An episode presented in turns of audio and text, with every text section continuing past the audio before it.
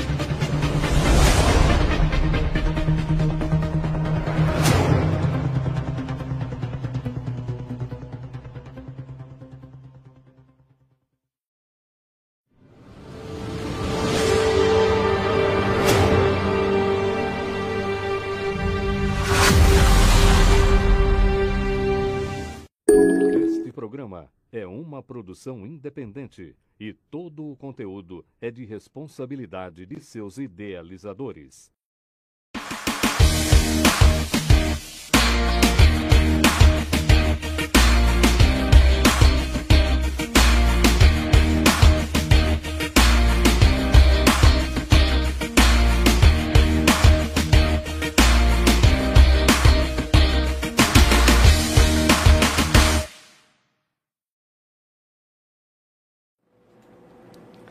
Olá, bom dia! Seja bem-vindo a mais um programa Caminhos da Educação. Olha, quero mandar um abraço, como eu sempre faço, lá para quem nos assiste no, na cidade de Cláudia, que é canal 9 pela Record, cidade de Vera, canal 6 também pela Record, pelo Facebook e também pela Top Cabo, canal 8. Olha, hoje o programa tá bem especial. Eu trouxe aqui o professor, escritor Alex França Aleluia. Então, ele tem muito a nos dizer sobre educação. Ele vai falar muito sobre a questão do dever de casa, como eu posso auxiliar o meu filho com o dever de casa. Então, vamos cumprimentá-lo, vamos recebê-lo no nosso programa. Obrigada por ter aceitado o convite, Alex. Eu que agradeço. Fico muito feliz em falar sobre educação. Né? A gente precisa falar sobre educação o tempo inteiro e muito feliz de estar aqui no seu programa. Ah, então tá bom. Vamos começar então. Alex, conte um pouco sobre a sua história. Né? Todo mundo tem, quando criança, tem um sonho de ter uma profissão, né? Quero saber, você sempre teve essa vontade de ser professor, é, escritor? Conte um pouquinho pra gente da sua história. Bom, quando a gente é mais novo, né? Sim. Quando a gente falava assim, eu queria ser escritor mesmo. E aí as pessoas falavam assim, ah, você vai passar fome, escritor nesse país não dá futuro. Né? Tinha mais ou menos esse, esse preconceito Sim. mesmo nessa questão. Porque a profissão de escritor realmente não é regulamentada no país, então não há mesmo essa profissão. Porém, é, Para ser, para se tornar professor, foi no último ano só, no terceiro ano do ensino médio. Eu participava de grêmio estudantil na época, estudava em São Paulo. É, a gente fazia muita coisa lá e a gente queria, assim, eu sempre queria alguma coisa mais, né? Uhum. E aí a gente via muitas coisas e eu queria ser jornalista, né? Eu queria ser jornalista. Por que eu queria ser jornalista? Até olhei aqui para os nossos jornalistas que estão aqui, porque eu queria denunciar a educação em São Paulo. Ah. Então eu achava assim que a educação em São Paulo precisava melhorar e muito. Na Sim. época que a gente estudava, cheguei a estudar até a escola de lata, para você ter uma ideia. Nossa. E aí minha mãe falou assim, não, você não vai ficar dois meses na profissão, que você vai ser ameaçado, você vai ser morto, então para com isso. para com isso. E aí, no último ano, uma professora do terceiro ano do ensino médio disse assim, bom, você não quer mudar o mundo? Comece pela sala de aula. Você que gosta de escrever, tem literatura, vai fazer letras. Na, na época eu assim, letra, sala de aula, eu via como os professores sofriam em sala de aula. Eu falei, mas será que eu vou conseguir isso? Será que é para mim mesmo? Mas fui, fiz o vestibular, passei, fui. E quando eu iniciei a, faculdade, começou assim, entrar matérias que eu adorava muito, sociologia, filosofia, a própria literatura, né? E eu falei, quer saber de uma coisa? É isso mesmo que eu quero fazer. Tinha, tinha um emprego numa multinacional na época, que era assim, totalmente contrário ao que eu estava fazendo. É, as diretoras que me conheciam automaticamente me fez é, licenciado a trabalhar. Eu comecei a trabalhar como professor antes de, de me formar, no segundo ano já de faculdade, já tinha sala, já, já trabalhava em sala. Trabalhei do ensino infantil, ensino fundamental 1, 2, e hoje, por exemplo, depois de 14, 15 anos, hoje eu trabalho apenas no ensino médio. Né? Mas assim, e aí realmente eu percebi isso que a professora falou. Na sala de aula a gente consegue construir um mundo novo. Então eu sempre falo para eles: a minha geração está contaminada, de vocês não. Então vamos e vamos. Se a gente souber um pouquinho da nossa história, do nosso passado, a gente não comete os mesmos erros. Então a escola, eu acho que ela é fundamental para a manutenção da sociedade no sentido positivo, né? Você falou da faculdade, né? E eu vou te perguntar, porque eu também sou formada em letras. E aí, é, quando a gente está na faculdade, a gente tem uma visão daquilo, porque é muita teoria, né? E realmente a gente vai aprender na prática. Quando você saiu da faculdade e se deparou na vida real, né? Aquilo sim era uma realidade. Te surpreendeu ou você já esperava que fosse daquele jeito? Ou o que, que te passou pela cabeça, assim? Você falou, nossa, não é bem assim, né? Exatamente. O que, o que acontece é o seguinte: é, nós temos muitos profissionais bons, muitos mesmo. Só que, como a gente é novo, a gente chega, aí os professores mais antigos vão falar assim: não, não é assim, calma, as coisas não funcionam dessa maneira. E aquilo incomodava bastante, né? Porque você sai com gás tal. O problema é. E aí que surgiu a oportunidade que assim que eu percebi que realmente há uma diferença, seria duas bolhas totalmente separadas, faculdade e o mercado de trabalho e a própria escola em si na profissão do dia a dia. E aí o que aconteceu? Eu comecei a escrever artigos é, sobre como o professor deve proceder em algumas situações em escolas. Porque eu vi vários colegas com várias situações e nem a direção, nem a coordenação, nem o próprio professor sabia lidar com aquela situação. Então, eu pegava o caso, ia estudar o caso e aí eu soltava um artigo. Então, hoje, nós temos aí em torno de seis anos soltando artigos. A gente solta na Direcional Escolas, que hoje é uma referência para as escolas né, de particulares, principalmente para buscar informações. Então, assim, a gente, então, a gente tem muito. Então, assim, quem manda na sala de aula é o professor. Então, assim, não são artigos científicos, né? São artigos da prática. Então, assim, eu mostro um caso e explico, porque normalmente aquele caso é comum a diversos tipos de escola. Porque escola é escola, né? a gente só fala que muda o endereço. Porque o, a educação em si é uma base comum a todos, então tem tudo isso. Então as mesmas situações, então nem que seja assim, precisa ser especificamente aquela situação, mas algo parecido, lendo o artigo, e é muito bacana que a gente recebeu várias é, devolutivas, e uma delas falou assim, ó, ó, trabalhamos o teu artigo na, na, na- na reunião de professores, foi muito bacana, porque é bem centralizador mesmo em questões específicas que ninguém lida ultimamente. Olha que legal. É, e abordando tudo isso, né, com todos os artigos que você já publicou, como você vê a educação hoje no século XXI? Avançamos, regredimos? Como você, como você tem essa visão hoje? Eu penso o seguinte, a educação ela não deveria ser política. Ela não pode ser política. Então o que acontece? Você tem uma gestão que aí entra uma pessoa lá, fica lá quatro anos. Quando entra uma outra, ela, é, basicamente ela quer destruir tudo que o, que o outro fez. E isso a gente, como se diz, a gente progride, depois de quatro anos a gente regride. Então não há uma continuação. A educação tem que ser um compromisso de Estado, não político. Então, a partir do momento que a gente entender que a educação existe um processo. Então, o que seria o processo? O projeto que você vai colocar hoje, você é a longo prazo. Dentro de 10, 12 anos, você começa a ver a diferença. Né? Que é basicamente um ciclo. Sim. E isso não acontece. Então, hoje, a gente tem que melhorar primeiro na consciência. Então, diretor, coordenador, secretários municipais de educação, secretários estaduais de educação, entender que aquilo não é dele e que ele é passageiro. A política vai continuar, né? E a gente precisa colocar a educação como uma preferência de Estado, não política. E se a gente continuar na política, a educação, a gente não vai ter grandes melhoras nos últimos anos. Alex, você é paulista? Sou paulista, sou paulista. E como você descobriu o Sinop, o Mato Grosso? Pois é, eu tinha um professor amigo aqui em Sinop e nós estávamos em São Paulo, a gente veio dar uma passeada aqui, né, conversar um pouco com ele, e a gente gostou muito da cidade. No sentido assim, como é uma cidade nova, tem aí 40 anos basicamente, ela está iniciando, então a gente quer contribuir muito para esse crescimento. Então foi quando minha esposa e eu resolvemos então vir morar aqui em Sinop, para ajudar, contribuir nessa questão. Faz tempinho já que vocês estão aqui? Hoje dá em torno aí de quatro anos quatro anos que nós estamos aqui em Sinop. Já vai para cinco anos, né? Estão gostando daqui? Adoramos a cidade. Olha. A cidade foi muito acolhedora, a cidade, assim, é, todo, todo mundo nos recebeu com, com, muito, com muita afeição e gostei muito da cidade, por quê? Porque há uma perspectiva. Então, como eu falei, a gente está aqui para contribuir, a gente vai conseguir contribuir e nessa contribuição a gente vai perceber grandes frutos lá na frente. Alex, você falou que lá em São Paulo você chegou a estudar em escola de lata, né? Eu queria que você falasse um pouco sobre. Porque, assim, a gente tem que pensar na questão territorial, né? Do, do... São Paulo, a gente não tem o verão tão assíduo quanto é aqui no Mato Grosso. E aqui no Mato Grosso, a gente sabe que existe escola de lata.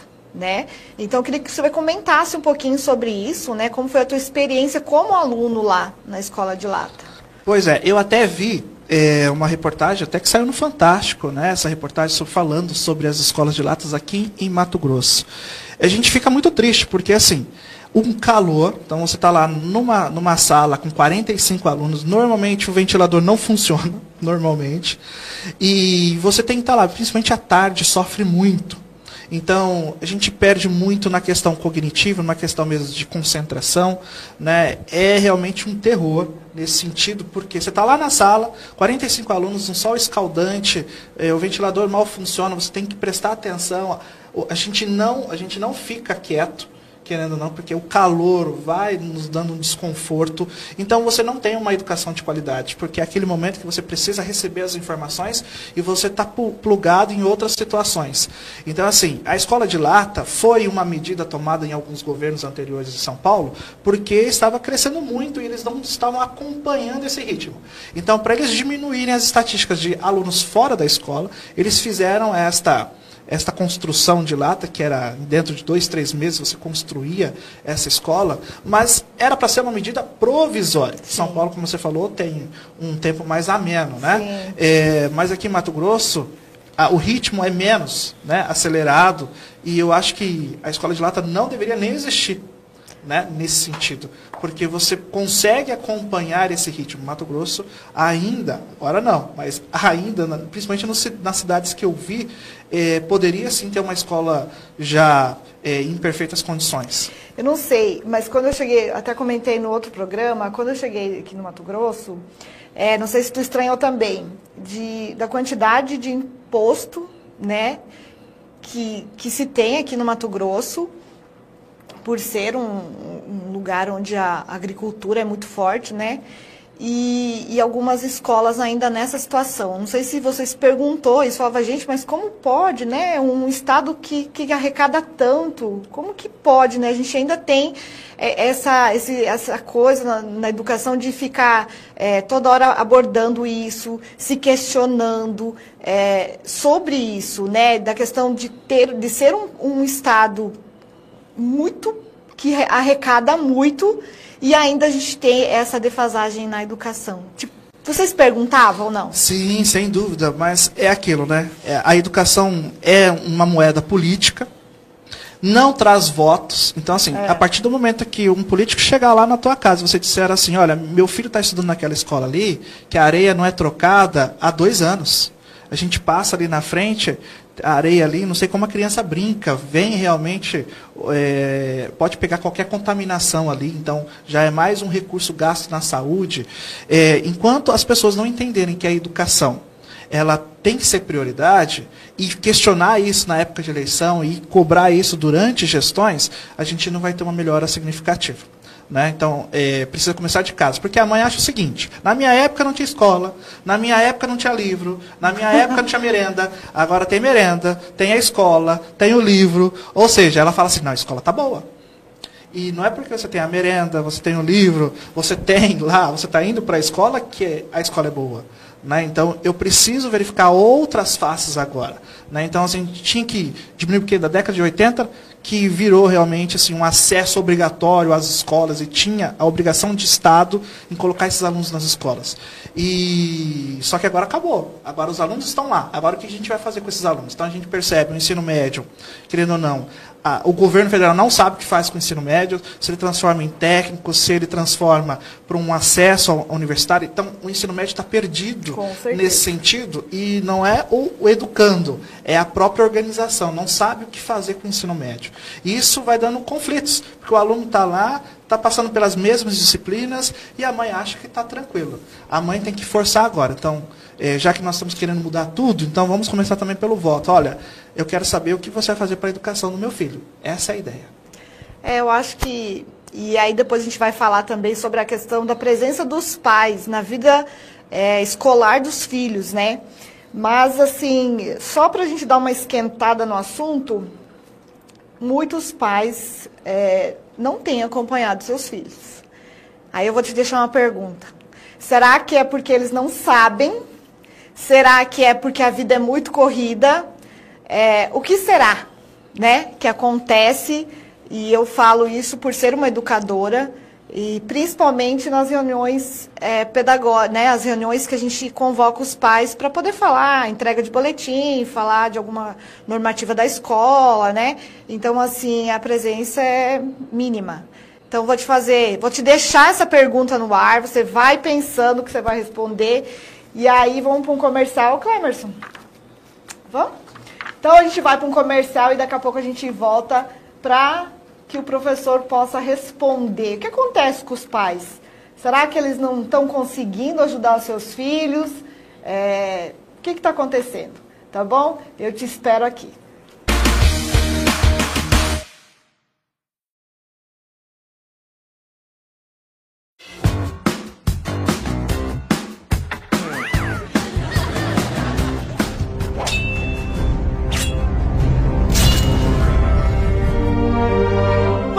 Série da sua vida, uma emoção diferente. Para as maratonas, com melhor definição, DW Speed. De tudo em um só. Como TV mais internet na fibra a partir de R$ 99,90. Assine já. DW Speed, uma empresa do grupo Adebrax.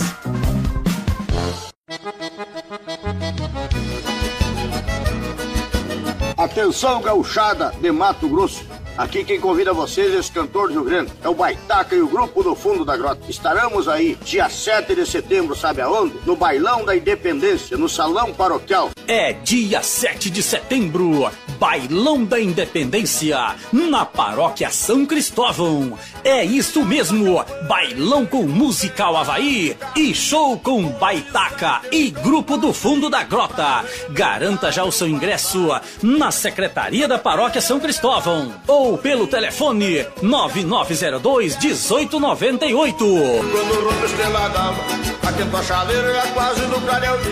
No pingo de arreio, relixa na estrevaria. Você ainda não conhece a Multiware Tecnologia?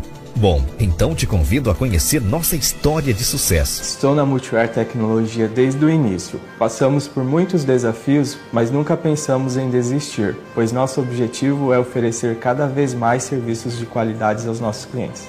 Nascemos com o desejo de ser algo mais. Não queríamos simplesmente prestar um serviço de tecnologia. Queríamos oferecer soluções para conectar as pessoas ao mundo e com o que é mais importante para a sua vida. Hoje somos reconhecidos nacionalmente entre as melhores empresas de telecomunicação. Participamos de encontros e feiras levando o que é melhor e mais moderno. Conectamos nossos serviços e nossos produtos a mais de 3 milhões de usuários finais em todo o país. Atualmente somos 50 profissionais movidos por tecnologia, com a preocupação de encurtar distâncias e trazer soluções que te levam para o futuro. Multiware Tecnologia. www.multiwaretecnologia.com.br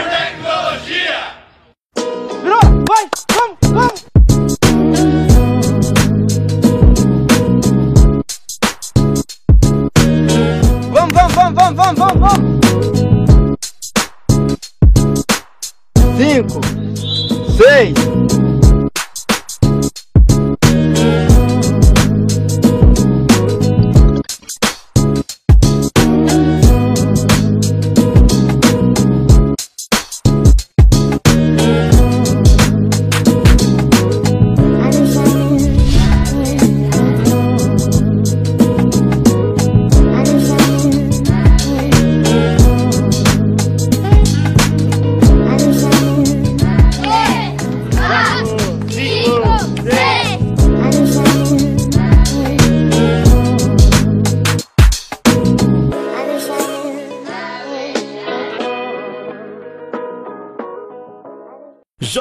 J Testa Disque Entulho. Venda de materiais e prestação de serviços com mini máquinas, caminhões e máquinas pesadas. Temos o equipamento ideal para o seu serviço, seja ele em fazenda, madeireira ou perímetro urbano em geral. A J Testa Disque Entulho presta serviços em abertura e limpeza de valas em V e represas, construções e reformas de pontes, reformas de pastagens, terraplanagem, rompedor de concreto, placa compactadora, perfuratriz, trator com grade, roçadeira, calcariadeira e caçambas estacionárias para remoção de entulho. Está pensando em construir ou reformar? Na J Testa Disque Entulho tem cascalho, terra para aterro, terra para jardim simples e tratada, pedra brita, seixo e areia. Peça o seu material em nossas caçambas estacionárias e evite sujeira e desperdício. Faça já o seu pedido pelos fones 3532 5050 e 99602 6383. Para mais informações, acesse o nosso site jtesta.com.br.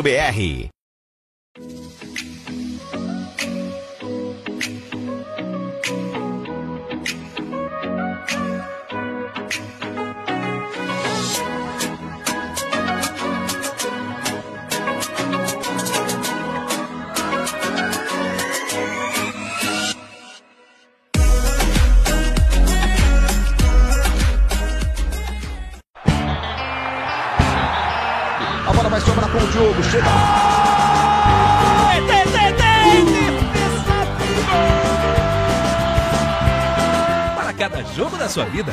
emoção diferente. Para os lances com melhor definição, TW Speed. E tudo em um só. Combo TV mais internet e fibra a partir de R$ 99,90. Assine já. TW Speed, uma empresa do grupo Adebrax.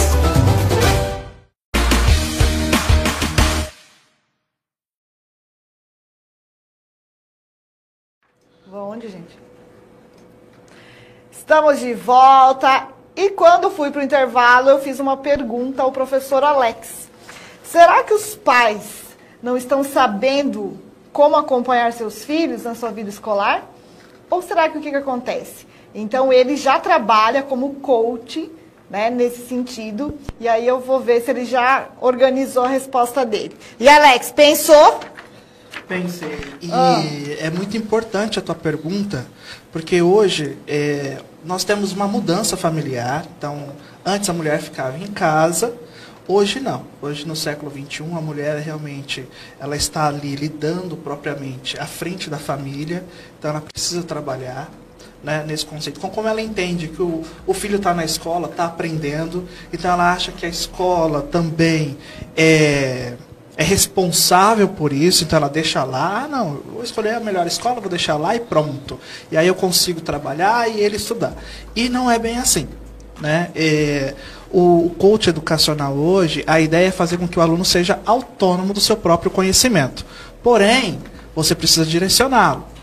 O papel dos pais é fundamental no processo. Né? Então, nas reuniões de pais, em verificar boletins, em acompanhar a própria tarefa. Só que aí o que acontece? Quantas e quantas vezes a mãe chega e fala assim: Você passou uma tarefa e eu não consegui ajudar meu filho, eu não sei aquilo, e agora? Meu filho também não sabe. E quantas e quantas vezes a gente verifica a tarefa feita pelos pais? Os pais fazem a tarefa do filho. Então, assim, tem de tudo um pouco nesse bolo. E aí, assim, qual que realmente é o papel do pai?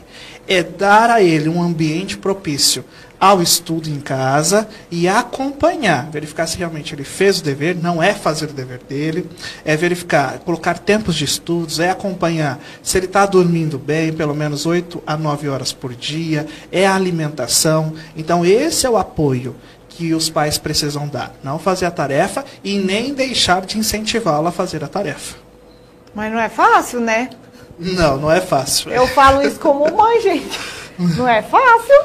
Não é fácil. Né? E principalmente agora no mundo tecnológico, gente. Exatamente. Né? Ah, meu pai, eu vejo lá na minha casa o tal do videogame. Então eles são muito rápidos, eles, são eles são tecnológicos. Exatamente. Né? Por isso que agora tem a educação 4.0, que para mudar um pouco esse, esse, essa parada na educação, então a robótica está sendo inserida né? a questão do bilinguismo hoje também está sendo inserida, a questão mesmo da, da, de, pró de vários materiais agora em aplicativos, num, numa própria plataforma. Então, assim, tem outros meios de, de, de conhecimento para buscar informações.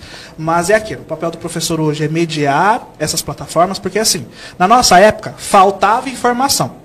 Então a gente tinha que dividir o livro com um amigo, a gente tinha que ficar amigo sei, de um eu sou amigo. do tempo da Barça, tá desse tempo? Do, exatamente. Quem tinha Barça, mas você tinha Barça? Não, não tinha, tava lá não. Porque quem tinha Barça era a pessoa rica mesmo da escola, né? Porque era muito caro. Então a gente tinha que dividir é, esse conhecimento. Tava lá na escola, né? Hoje não, hoje ele tem o celular, ele tem o computador, ele tem a internet que proporciona tudo isso.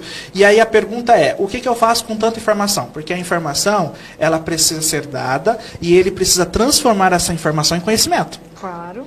Então, essa é a ideia. Então, o professor ele vai fazer essa mediação e em casa o pai vai fazer esse acompanhamento. E aí, cada um fazendo 50%, você tem 100% da, da, da, da qualidade de educação. Porém, a gente tem que deixar claro também que o professor não pode fazer o papel do pai e o pai não pode fazer o papel do professor. Né? Cada um no seu quadrado, já dizia há alguns tempos anteriores. É, mas isso por hora não não está acontecendo, porque tem muito professor fazendo papel de pai e dando uma orientação, porque a gente também encontra muitos alunos que precisam disso, né?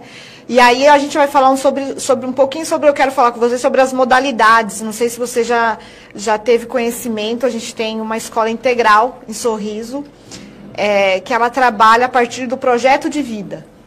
A gente também tem em Sorriso uma escola militar, que é a Tiradentes, né? E que são perfis completamente diferentes. E aí a, a, a escola integral, que é, trabalha a partir do projeto de aluno, né, projeto de vida do aluno, ela vai um pouco vai um pouco além daqui do, do, do trabalho do professor. Ou talvez ela aquele professor humanizado que ele consegue perceber no aluno que ele não está aprendendo a partir de alguma coisa. Ah, então ele aconteceu, teve algum, alguma, né? A gente sabe muito bem dos problemas, então ele teve um problema. Talvez ele não está rendendo tão bem é, nas disciplinas porque está acontecendo alguma coisa. Então, esse Alex é o professor humanizado. É aquele que, que consegue perceber e, né, o aluno e trabalhar com ele a partir da dificuldade que ele tem. Pois é, é muito bacana também essa pergunta, porque a gente precisa entender que o professor, ele, lógico, ele tem que ter uma visão mais geral por trás da carteira do aluno, né? Uhum. Então, assim, se você pegar uma, uma educação mais tradicional, o que, que o professor está interessado? No gabarito. Então, por exemplo, se ele realmente entendeu o quesito. Quando a gente pega o professor mediador, ele, o, a consequência é o gabarito, mas ele vai trabalhar o desenvolvimento. Então, nesse desenvolvimento, aí o professor ele vai ficar de olho. Então, por exemplo, quantas e quantas vezes eu percebi que a aluna tinha dificuldade na leitura, e essa dificuldade na leitura era porque ela tinha problema de visão, por exemplo. E aí, quando você chega lá e você entende que é o problema da leitura dela foi por causa da visão, aí eu acionava a coordenação, a coordenação, por exemplo, for escola pública, acionava a prefeitura e assim tinha um rol para realmente chegar nesse aluno, né? Agora, é, o professor mediador ele tem que vir, ele tem que realmente ver o que está por trás das carteiras, mas ele não pode fazer o papel do pai. Ele é uma ferramenta para ajudar na qualidade educacional. É. É, mas assim, ó, deixa eu te. de- e, o, e o sistema militar? Você conhece? Você você tem. Conheço. Qual é a tua percepção? Conheço, é, nunca desse? lecionei. Sim. Nunca lecionei. Eu acho o seguinte, é, vai depender muito da visão. A questão militar ela é muito tradicional, é o Uhum. gabarito. Então, assim, é o resultado final, é o que nos interessa. Esse meio termo depende muito de quem está trabalhando em cima dessa sistemática. Mas essa é a diferença. Então, a escola militar hoje ela vai para o gabarito. Então, é o final. Então, é realmente o conhecimento cognitivo na questão de história, geografia, taranã. Já o professor das escolas mais é, Regulares. mais modernas, vamos colocar assim, no conceito de aprender a aprender, de buscar informações, já é diferente. Né? Então, eu acho o seguinte, vai depender muito do pai. O que, que o pai quer hoje? Então, hoje ele vai ter aí grandes escolas com diferentes filosofias. Qual é a filosofia que ele acredita? Porque todo mundo quer o sucesso do aluno. Todo mundo quer que ele seja alguém bem sucedido. E quando a gente fala bem sucedido, não é ser médico, não. Ele pode, ele pode ser um cabeleireiro é, eficaz e competente. Ele não pode ser um médico frustrado. Essa é a ideia. Então, o que ele quiser ser, ele vai conseguir ser. Alex, esse teu trabalho como coach educacional, né? É, você atende só aluno, você atende professor, você. é, como que é o atendimento? Você foca mais no que, assim? Qual é a sua. Hoje a gente, tá- a gente abriu a agenda, então nós vamos começar a fazer palestra para os pais. Então, essa semana, na sexta-feira, a gente estará numa escola municipal aqui da rede para falar com os pais sobre como proceder no dever de casa. Vamos falar com os professores em que momento eles também têm que passar o dever de casa, porque assim, qual que é a melhor escola? É aquela que passa tarefa todo dia ou é aquela que passa tarefa quando necessário? Então, é, pre- precisa ter essa consciência primeiro, porque tem muitas mães que acham assim: meu filho faz pouca tarefa, ah, meu filho faz muita tarefa, ah, então essa escola é melhor. Será que é isso? Né? Então ele precisa ter um tempo para estudar aquele conteúdo, ele precisa digerir aquele conteúdo, não é socando a toque de caixa e pronto, e vai. Né? É, a gente então faz o trabalho com esses professores, uma capacitação, e a gente faz o trabalho com os pais. Agora, no individual é com o aluno. A gente vai mostrar para ele como ele se organizar. Então, de que forma que ele tem que organizar o seu tempo de estudo para não acumular. O que acontece? O aluno deixa tudo para a última hora, Aí ele tem lá três, quatro provas, ele se angustia, a ansiedade sobe, porque ele não tem tempo, ele verifica que é muito conteúdo para pouco tempo, e a ideia é ele entender que na organização, estudando pouco, mas sempre, do que deixar para a última e estudar só o necessário na decoreba, né? Porque se você chegar para ele e falar assim, bom dia, ele já esqueceu tudo, se ele te responder. Porque ele quer pegar a prova e já transferir tudo que ele está Pra não esquecer. Para não esquecer, porque ele fez tudo a toque de caixa, fez tudo no último momento. E a ideia não, é fazer essa organização para ele estudar aos poucos com várias técnicas de estudo. A gente trabalha com oito técnicas de estudos, tanto para exatas quanto para humanas, e ele vai mostrar isso para nós lá. É, domingo passado no Fantástico, é, teve um menino que eles mostraram que ele passou em vários, é, várias universidades públicas, né? É, medicina, ele ficou em uma, ele ficou em primeiro lugar e nas outras ele passou também. E ele tinha uma técnica de estudar. Não sei se você chegou a ver essa reportagem. Ele estudava através de, de lembretes. Então, ele tinha aquele. Como que chama aquele. Mapa mental. É, não, ele fazia o papel mesmo. O post-it. É. Então ele ia lá e ele lembrava, então ele fazia, associava, né? Que é, uma, é, o, é o mapa mental, associava e ia colocando. Então, e aquilo ali ia ficando, né? Que ele ia associando aquilo. Então, assim, ele teve uma maneira de estudar. Eu vou dar um exemplo. Eu não consigo estudar se eu não escrever.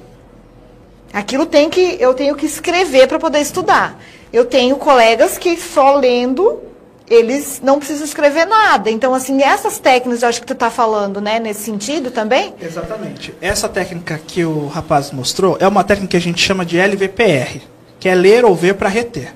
Então, a primeira coisa é você ler o conteúdo, assistir algo sobre o conteúdo, só por ler ou por assistir. Sim. Na segunda vez, você vai fazendo as anotações, e aí você pode fazer ou por tópicos, porque um tópico tem que lembrar todo um conceito geral, e depois você vai fazer um mapa mental, um desenho, você pode fazer um desenho, para significar todos aqueles tópicos, né? e por fim, você vai, pode fazer um resumo para finalizar. Esse resumo é para ver se você está conseguindo acessar a memória.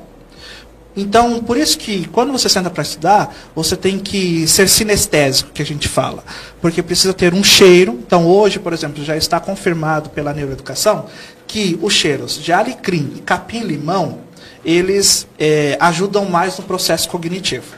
Então, se você põe lá uma odorização nesse estilo, que é o que a gente tem lá no nosso atendimento, o alecrim, o capim-limão, né? Porque ele precisa acessar a memória.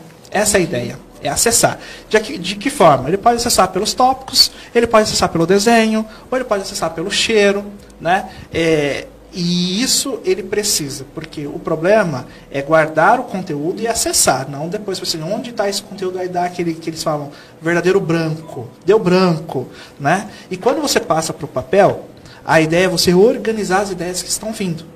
Então você tem lá, você estudou todos os tópicos, fez os desenhos, uh, você depois fez um resumo, e nesse resumo você vai verificar o que, que a sua memória está lembrando. E o que ficou é porque ela não conseguiu reter. Aí você tem que fazer de novo com aquele que sobrou para ele reter. Para você realmente, daqui dois anos, Entendi. quando você pensar no conteúdo, ele vir toda a forma que você estava estudando. Que coisa, hein? Eu não sei, mas é, antig, né, os antigos falavam assim que a gente aprendia na repetição, que a tabuada a gente falava tantas vezes, era dois, dois, né? E a gente aprendeu aquela tabuada na repetição. Você acredita nisso? Que repetimos? Eu não sei, eu falo por mim, né? Eu tenho 39 anos, então na minha época era repetição. A sua também, Clemers? Repetia quatro vezes a mesma coisa, cinco vezes a mesma coisa? Até fixar. Até fixar. Era assim. E aí? Pois é, é que assim, nós tínhamos uma outra educação, né? E quando a gente fala nesse sentido, a gente aprendeu. Sim. Né? Tá aqui, tá comprovado que a gente aprendeu. Porém, já com o avanço da ciência, com a junção da psicologia, com a neurociência, com a eutagogia, essa junção de áreas, mostra que, assim, que a gente tem outros meios. O problema foi o seguinte: quando muda-se sistema educacional, a maneira de se colocar um sistema educacional, então nós tínhamos esse tradicional. Aí depois veio o construtivismo. O que seria o construtivismo? O aluno tinha que aprender a aprender. Então você ia pegar do texto, ou seja, do todo para a parte, não da parte para o todo. Ou seja, você ia fazer o A, B, C, D. Aí com o construtivismo você já põe o teu nome lá, já tira as vogais, já tira então você vai trabalhando de outra forma.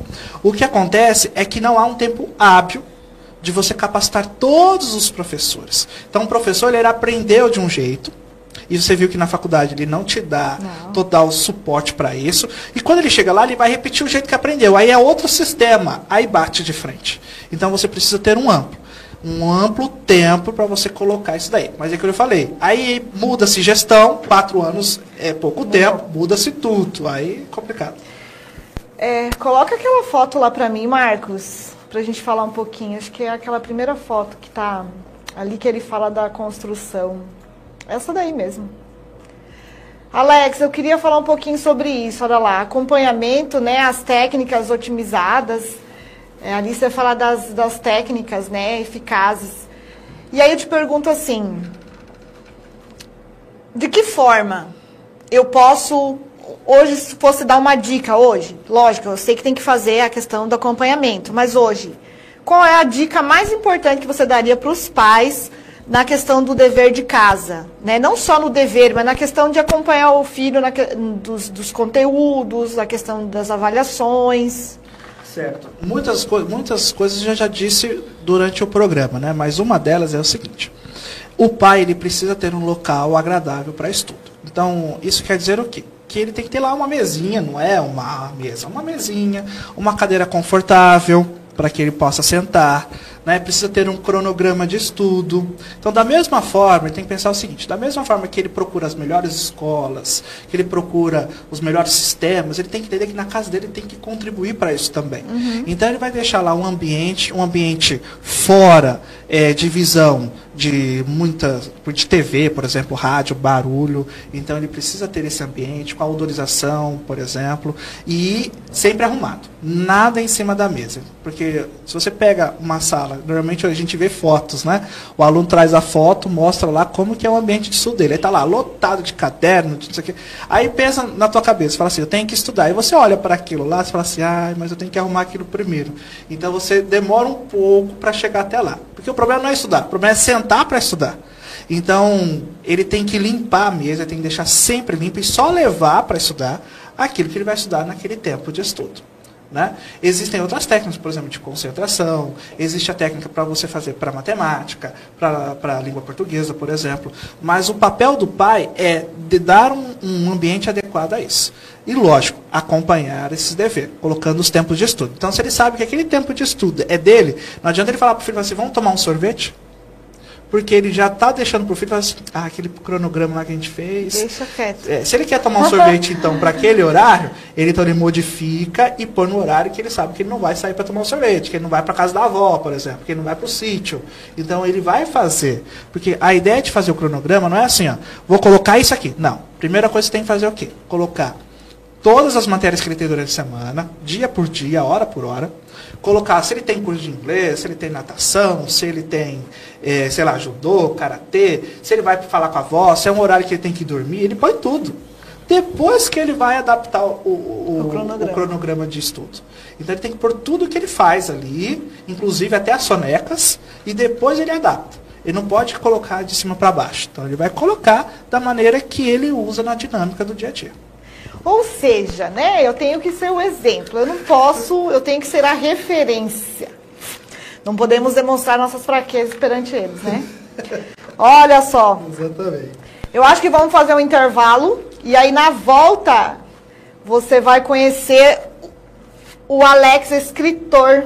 Olha aqui, ó, temos um escritor aqui. E aí a gente vai conversar na volta também sobre a questão da academia, que ele vai fazer parte da academia aqui de Sinop, né? De, de letras, né? De, de Exatamente, de letras. E a, de letras. E também ele é, é Depois eu conto o que, que ele é. Tá, gente? Vocês ficam aí me esperando.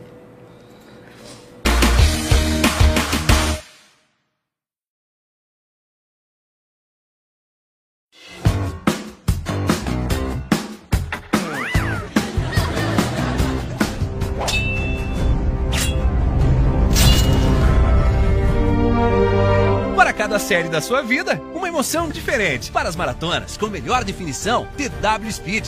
De tudo em um só. Combo TV, mais internet na fibra a partir de R$ 99,90. Assine já. TW Speed, uma empresa do grupo Adebrax.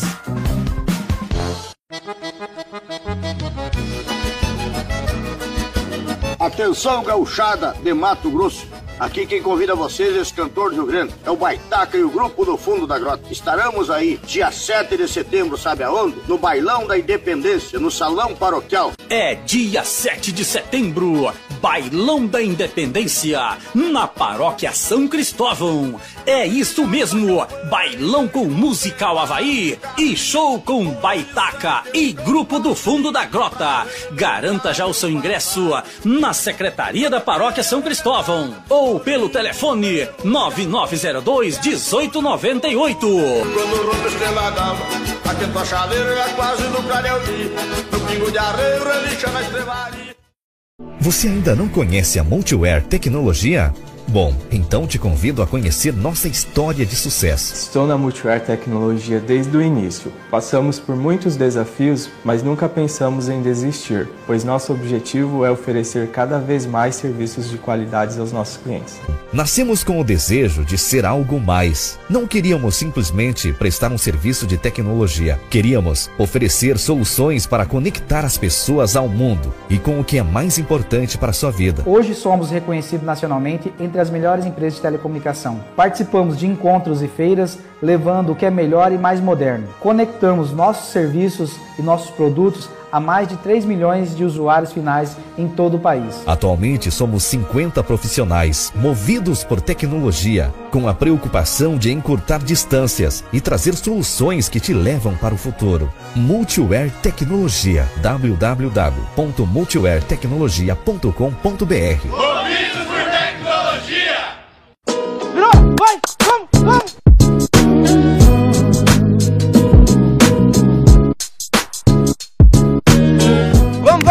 vamos, vamos, vamos, vamos! Cinco, seis,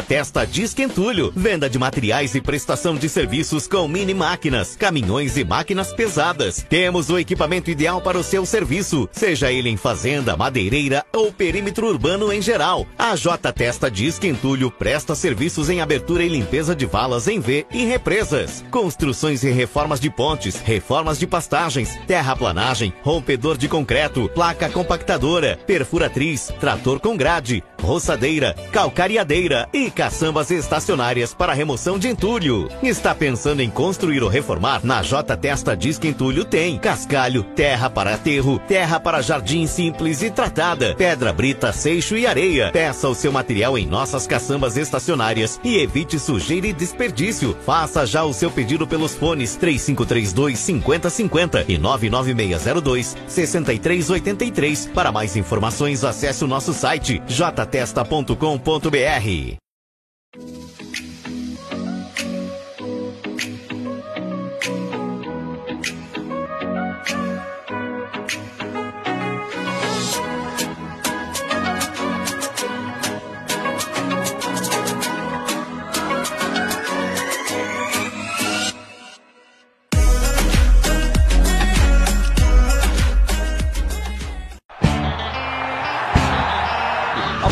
com o. Chega.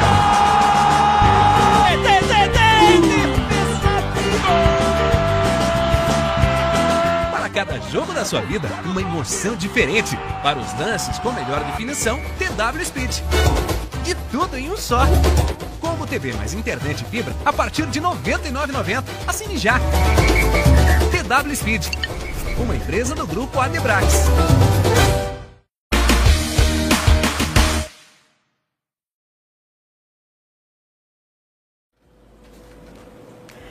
De volta para o nosso último bloco, já estamos quase chegando ao final do programa. E antes eu quero ler uns recadinhos aqui. A Cláudia Silva Souza, ela é minha amiga, falou que o programa é top, que ela ama. O Gilberto Pereira falou o seguinte, Alex, que o melhor local para estudar é na biblioteca. Concordo, porque é o silêncio, é a concentração, fora que está tudo ali à mão, né? É, não, eu, eu também vivia minha parte muito na biblioteca, porque precisa do silêncio. Porque senão você não consegue fazer a concentração necessária. Porque, por exemplo, hoje a gente tem muita distração. Então, o celular, por exemplo, é uma delas. Então, o aluno tem que sentar e saber que aquele horário é para estudo. Porque o que adianta ele sentar lá duas horas e ficar 45 minutos no celular? Então, ele não estudou duas horas. Né? Então, ele fala para a mãe, mãe, eu fiquei a noite inteira estudando, mas o tempo inteiro ali no WhatsApp. Então, não. É desligar realmente o celular, é só utilizar quando necessário, para fazer uma pesquisa muitas vezes, né? E a biblioteca, realmente, concordo com ele. E, na verdade, é o, o- usar bem a técnica, o tempo, né? Que eu posso estudar uma hora e posso adquirir muito conhecimento, né? E se eu ficar duas horas lá com, né, sem a, a concentração e talvez alguma técnica, eu também não aprenda nada, né? Exatamente, porque assim, é, você precisa otimizar tempo. Então, então pensa o aluno hoje, por exemplo, as escolas semi-integrais, que normalmente ele tem aula o dia inteiro de terça e quinta, ou de segunda e quarta, ou até na própria sexta. Uhum. Então ele precisa otimizar esse tempo. Então ele precisa ter menos tempo, só que com qualidade. Sim. né? Então a técnica ele ajuda a ter essa qualidade porque ele vai gerenciar, ele vai mostrar assim, ó, você precisa disso, disso, disso. Essa é a ideia. Vamos lá então. Olha, nesse bloco a gente vai falar sobre o Alex escritor.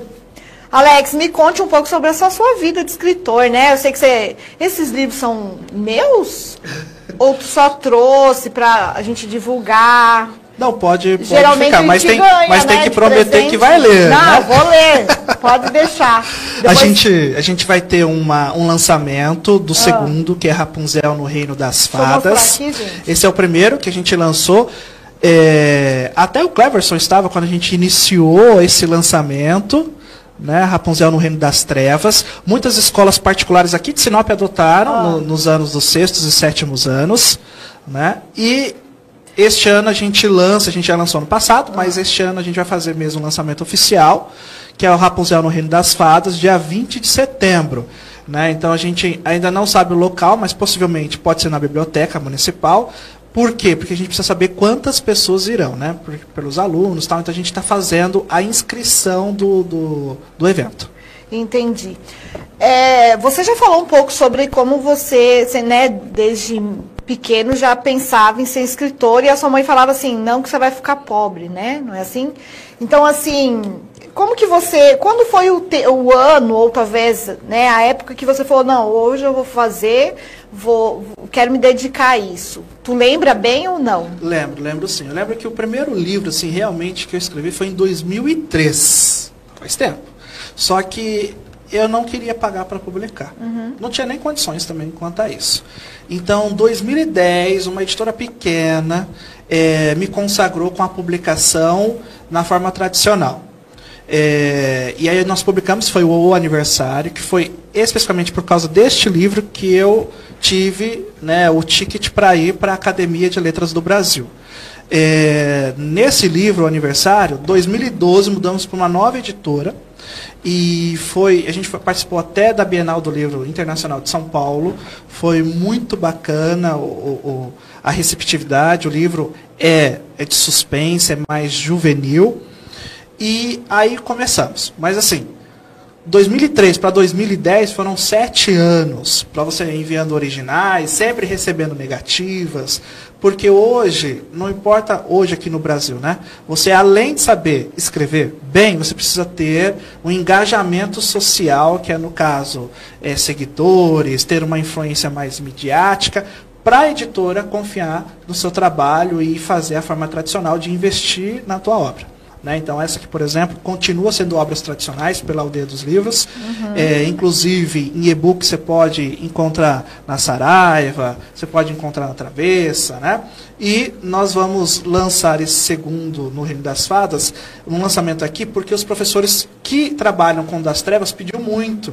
Porque, querendo ou não, socializa, conversa um Sim. pouco. E aí, por isso que nós vamos lançar. Mas nós temos um que eu, para você ter uma ideia, escrevi nós estamos em 2019, escrevi, escrevi em 2015, vai sair só ano que vem, 2020. Então demora um pouco o processo de publicação.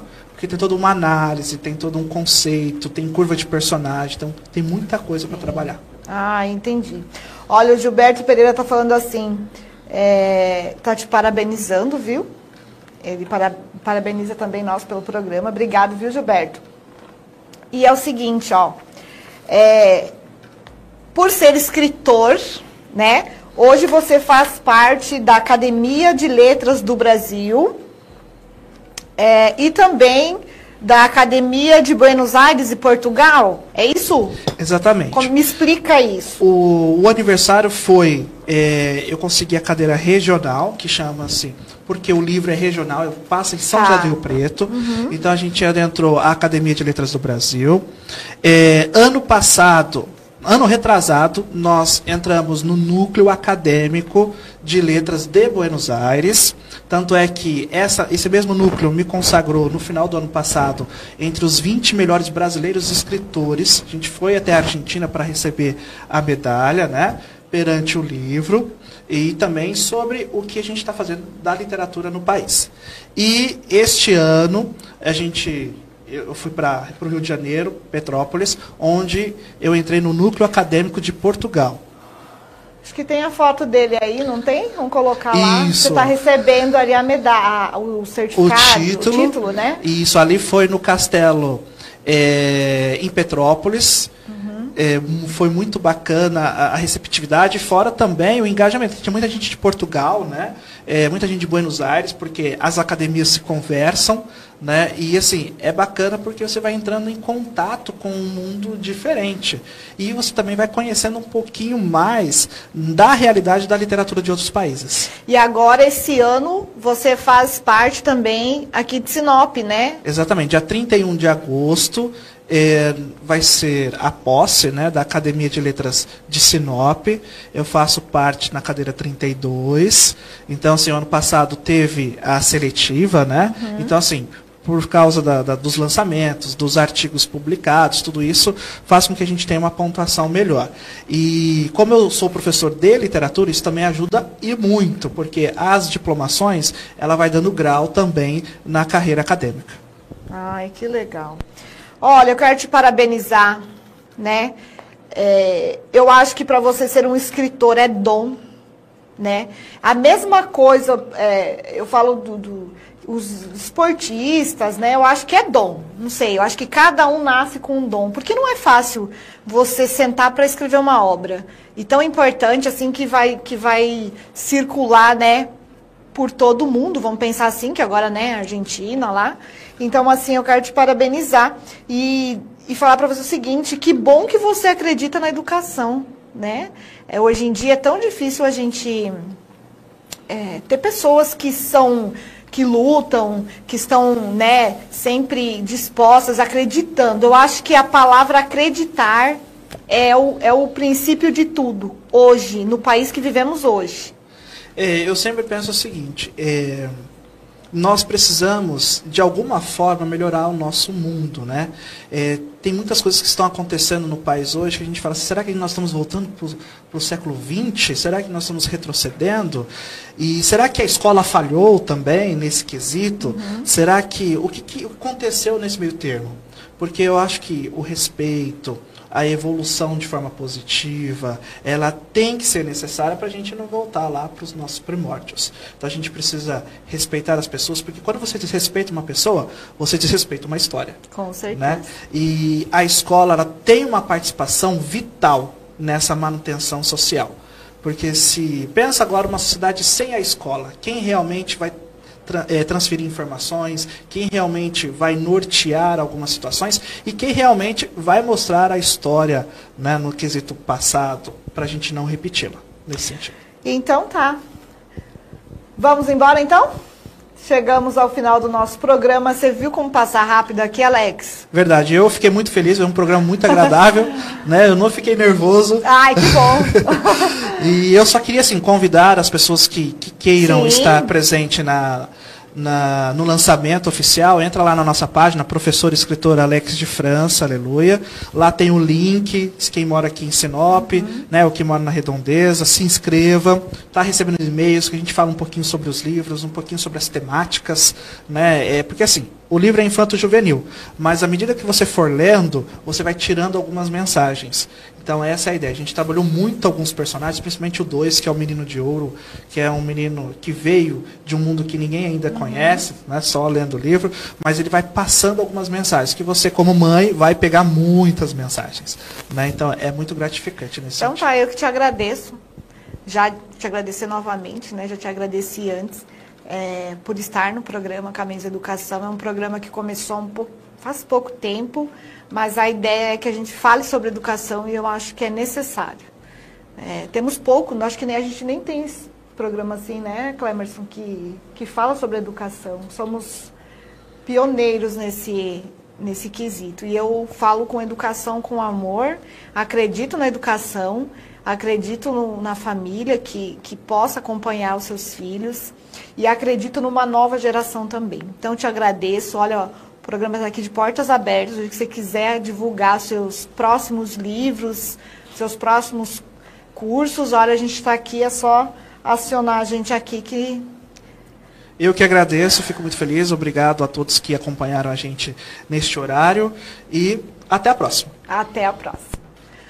Vamos embora então, vou falar com o pessoal que está em casa. Muito obrigada, como sempre. É, me sinto orgulhosa, lisonjeada de estar aqui aos sábados para falar sobre educação. Vou te desejar um feliz Dia dos Pais, né? Para todos os pais. Você já é pai, Alex? Não, ainda, ainda não. Que bom. Então você vai colocar tudo em prática aquilo que você ensina os pais. É, desejar um feliz Dia dos Pais para todos os pais, tá bom? Então, um bom final de semana e lembre-se, educação sim, sempre em primeiro lugar. Até mais e até o próximo. Tchau!